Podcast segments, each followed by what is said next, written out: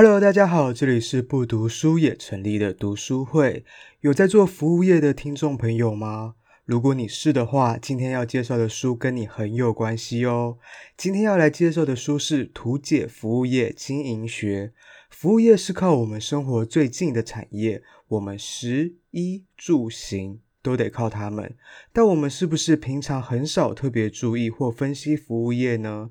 今天 Benson 提出这本书中几个比较特别的想法，再配合他自己的看法及额外补充的资料，希望可以刺激大家对服务业的思考哦。那我们赶快听下去吧。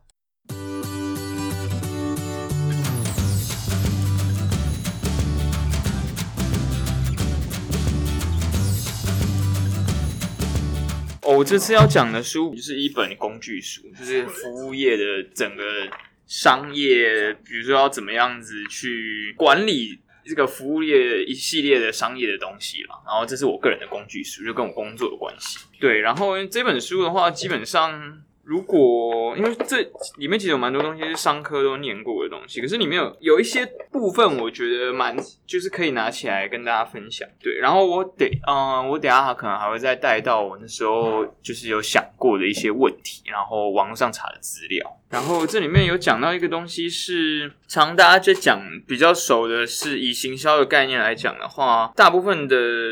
行业都可以套到行销四 P。行销四 P 指的是产品 （product）、价格 （price）、地点 （place） 跟促销 （promotion）。对，然后这边的话会有一个多的作者多列几个。就是 P 的部分，有一个是 PR，就是那个公共关系，对。然后他的意思是说，反正这个东西也是很多很多书里面也会多写的啦，对。那基本上就是。你在外面的各种宣传，还有对外的关系的维护，对。那再来的话，它是说在服务业这个行业里面，就是不管你是金融业的服务业，还是医疗服务业，还是各种零售餐饮业，基本上都会。它这边是第六个是 personal selling，就是个人的销售。他把个人的销售能力放在，或是宣传能力放在第六个 P 的部分。他把他觉得这个东西也是很重要。觉得他这个概念有点直销的感觉，就是把每一个人当成一个很重要的通路，然后把它从通路里面独立出来。对，然后再来的话，它是有第七 P 是写 physical environment，就是他说实体的情境，就言下之意是说。因为现在体验行销很流行，所以说我们在去哪一些店铺里面，或者是有一些快闪店里面的话，他也会特别做一些比较独特的氛围。然后他认为这个东西也是可以从通路里面独立出来的。那这个东西的话，就是你在实际上你可能会有无感的体验。那这个东西对你个人在公司在行销的部分来说的宣传效果也是。可以独立出来，然后会有更好的效果。那再来的话，会有第八个 P，它是写 process。那这个 process 的意思是服务的流程。对，那这个服务的流程的话，呃，因为现在的服务也是因为就在带到那个体验行销的部分，所以说服务业因为有网，就是有网络上面的虚拟通路的影响，所以说我们在现场体验的东西，就是应该说现场实体。你看得到，然后摸得到的东西里面，会想要给你更多的东西，然后让你去刺激你的消费。对，因为如果是从网络上看资讯的话，可能就可以决定要买一个东西。可是我们现在如果要去实体的通路的话，通常会赋予它更多的价值。对，不然我们就在网络上买就好了。所以它就列了第八个 P 这样子。对，那就是服务的作业流程。然后基本上服务的作业流程的话，其实是从现在的话，我们可以直接就是跳脱一个比较新一点点的观念，就是服务的流程其实是从我还没有进去店里面销售的时候就已经开始，等于说我从网络上要查他的资讯，比如说我要查。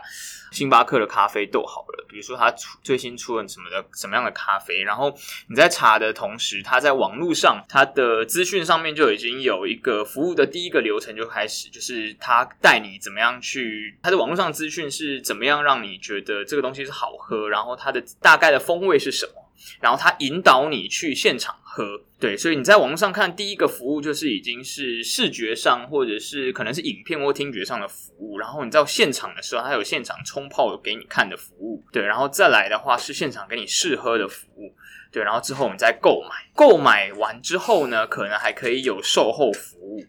就等于说，呃，你喝完之后有什么问题的话，可以再跟他们讲。对，大致上的话，现在的服务的流程可以从你还没有进到实体通路里面开始的虚拟的部分就可以开，就已经是开始你的服务，然后到你买完这个东西之后呢，你还可以继续的被服务。然后持续的可以呃再回流这样子，那后面回流的部分就是各种零售业会讲的，或是服务业会讲的那个 CRM 叫什么 Customer Relationship 顾客关系顾客关系管理，对对对对对对，那个部分如果是呃在比较大的管理学的部分的话，就是一个呃包括你的 data database，就是你在掌握顾客的资料、他的喜好以外，还有你会建立一个 VIP 或是 VVIP 的一。呃，会员制的一个资料库，然后进而去分析这些资料，然后把你的产品优化，然后把你的服务流程优化，然后再探索更多的客群。那基本上这些东西是我在就刚讲那些东西是我在看这本书的时候重新再组织一下自己的的思考这样子。再来的话呃，基本上这本书大概就只有分享这两个概念而已啦，其他的东西就比较基本一点点，可能是各种财务的东西。可是我觉得那个东西大家应该都比较知道。然后我这边的话，我会。就是我在看这个的时候，我会想到说，因为像服务业这种这种行业，我有之前就会想说，我自己可能会被机器人取代。就是我我在在两大概三年前左右，我们我那时候还在还在时候，那个时候我们，因为我们母公司是一个是一个科技公司，他他那时候我们老板有做了一个有点像机器人的东西，他就是在在你前面，就是他他一个机器人，然后你可以点酒，他有一个。点酒的一个怎么样 pattern，就是你可以依照它会给你不同的选项，然后那样子的选项引导你自己去选一个就是适合你自己的酒，然后基本上它的那个引导就跟我们人员去引导是差不多的，只是缺少了一点点人人的互动的感觉这样而已。可是我从那个时候开始，我就觉得好像觉得好像会被取代，就是之后就摆一个机器人在那边，我就被取代了这样子。对啊，他可能还可以以更低的价格买到这杯啤酒。我那时候就觉得好像觉得有种有种危机感，觉得有点恐怖，是认真觉得有点恐怖。对，所以可是我觉得到现在还是没有不知道怎么解决这个问题。起码在我们死之内，应该不会发生这种事情啊。对，可是我只是觉得这未来应该是越来越来越有可能发生这种这种状况。对，这我觉得这是一个趋势。可是后来我想完之后，有一个小小的重点就是，基本上还是在这一类的行业啦。其实最主要还是在于。可不可以跟人家互动？这个服务刚讲服务的流程或过程，这个东西还蛮重要，就是想办法做出可以跟那个机器人不一样的的东西。然后，因为我前几个星期在科技导读有听到一个概念，叫做护城河，就是它是一个商业上面说法，它已经是蛮久之前的说法，它主要是巴菲特巴菲特提出来的。对，他，巴菲特很喜欢讲。这个公司有没有护城河？那护城河的意思，护城河的意思基本上就是在讲说，呃，一家公司它可以持续的比它的竞争者来得强的的一项原因或两项原因，就是一家公司不可能呃从头到尾都是领先的。它如果要持续领先或持续的有办法有利润的话，它必须它会有一个一一样东西不会被消费。不会被其他的竞争者追过的这个东西就是护城河，等于说这样东西是别人基本上很难去模仿的，或者说要花很大的精力或时间的。我会想到这个概念的原因，是因为我听到那个东西，然后再加上我在看这本书的时候，就这几天在想的时候，就觉得诶，好像因为服务业这东西，就像我刚刚讲的，可能会被机器人取代。那这当中有没有什么护城服务业的护城河的概念？对，简单来说就是，如果是假设是精品零售业的话，它的护城河是什么？言下之意，换句话说就是，它有哪些东西是别的精品业追不过的？然后，那护城河我就会稍微讲到护城河它的意思是什么。我刚刚讲到它就是它的有一个别人其他品牌没有办法追过的东西。那在护城河的部分的话，有很多不同类型的护城河。我这边稍微跟大家讲一下，就是有一个东西是品牌，护城河的品牌，品牌是一个护城河其中一个很大的概念。比如说，消费者他如果他愿意是品质一模一样的东西，可他愿意支付更多的价格。比如说 Tiffany 的珠宝，有些人就是觉得 Tiffany 比 Cartier 来的好，可能啊，我是说，我说这两个嘛，我说类似这种品牌的概念，或者说。婚戒可能要 Tiffany，但是高级珠宝要是卡地尔。哦，好好婚，好好好，OK，好 OK，好。就两个层级不太一样，差太多了。呃，这两个层级差，好好好，应该反过来，工作室跟品牌的东西的。OK，对对对对对，就等于是，其实简单来说，就是它的品牌，对那个品牌愿意让你不管怎样，就是啊，那我讲，我觉得讲爱马仕可能比较好。如果讲包包的话，爱马仕的铂金包，不管怎样，就是其他的，比如说 Chanel 还是 Prada T，就是推出一个跟铂金包差不多价格的东西。的包包，可是大家还是会买铂金包。如果要买，如果有在追精品的人，就他就是会买爱马仕的铂金包，这就是他品牌没有办法被取代的部分。加上一些行销手法吧，因为他又搞了很多限限量，对对对对对，嗯，就是你就算花再多时间去等待，你也买不到那个包。这种手法，这种手法，对，包更显得珍贵。嗯，就是我觉得是类，呃，它的它的概念大概是这样子，没有错。嗯，爱马仕比较适合啦，对，不好意思。就像 LV 也会啊。因为 LV 它其实价格也没有那么的高，以精品来说，嗯，可是为什么大家呃目前可能欧洲人还好，但为什么中国人会这样疯狂？是因为 LV 搞一个限量，就是目前很多大牌子他们有做这件事情。就 LV 就是你护照，你是外国人，你的护照，你一本护照只能买两个包，半年内也蛮多钱的啦，半年内，半年内只能买两个。就回到品牌价值，用品牌做一个鉴别。对，只是它这个品牌价值是呃高过于别人很多，然后可以变成它护城河，等于说变成它一个一直可以竞争下去的理由。好的，他这边讲讲的护城河有很多个不同的层级，这只是其中一个而已。可能我觉得这个东西还比较好，比较容易懂，而且比较容易可能会被取代，在所有的护城河里面。这个东西是品牌，这个东西是比较容易被取代的。其他就是一个门一个门槛，一个门槛，或是它的利基点是什么？然后有一些是很容易被跨过的门槛，就是很容易被跨过的护城河。我现在讲的不是它，应该是说它它的品牌可以一直领先下去，一直有很大的、很高的市占率的一个原因，有很多的护城河的原因。可是品牌是其中一。再来的话，一个是专利啦。一个是专利权，对，跟品牌比的话，对对，专利权。那有一个部分是专利权，它会有时间上的限制啦。所以说，如如果先如果是在年限之内的话，基本上它是一个很强的护城河。OK，然后特许经营权这个东西的话，呃，比如说像是中油或者是台电这种有政府特许的，就没有等于几乎没有竞争的是变垄断的状况，它就是可以一直持续下去，它的竞争优势。再一个是转换成本，那转换成本就是使用者如果转换到其他厂商要付出很大的代价，这个是一个转换成本。简单来说，比如说很多软体都是，比如说像那个时候 Office 还没有推，就是还没有很多其他竞争者的时候，它在一开始它基本上也是垄断状况，就 Windows。然后像 Adobe 那时候，呃，Adobe 的那些修图软体，它一开始也没有很多的竞争者的时候，基本上大家。使用一其实就是你已经习惯这个界面，你很难再移到另外一个界面。包括作业系统，微软作业系统也是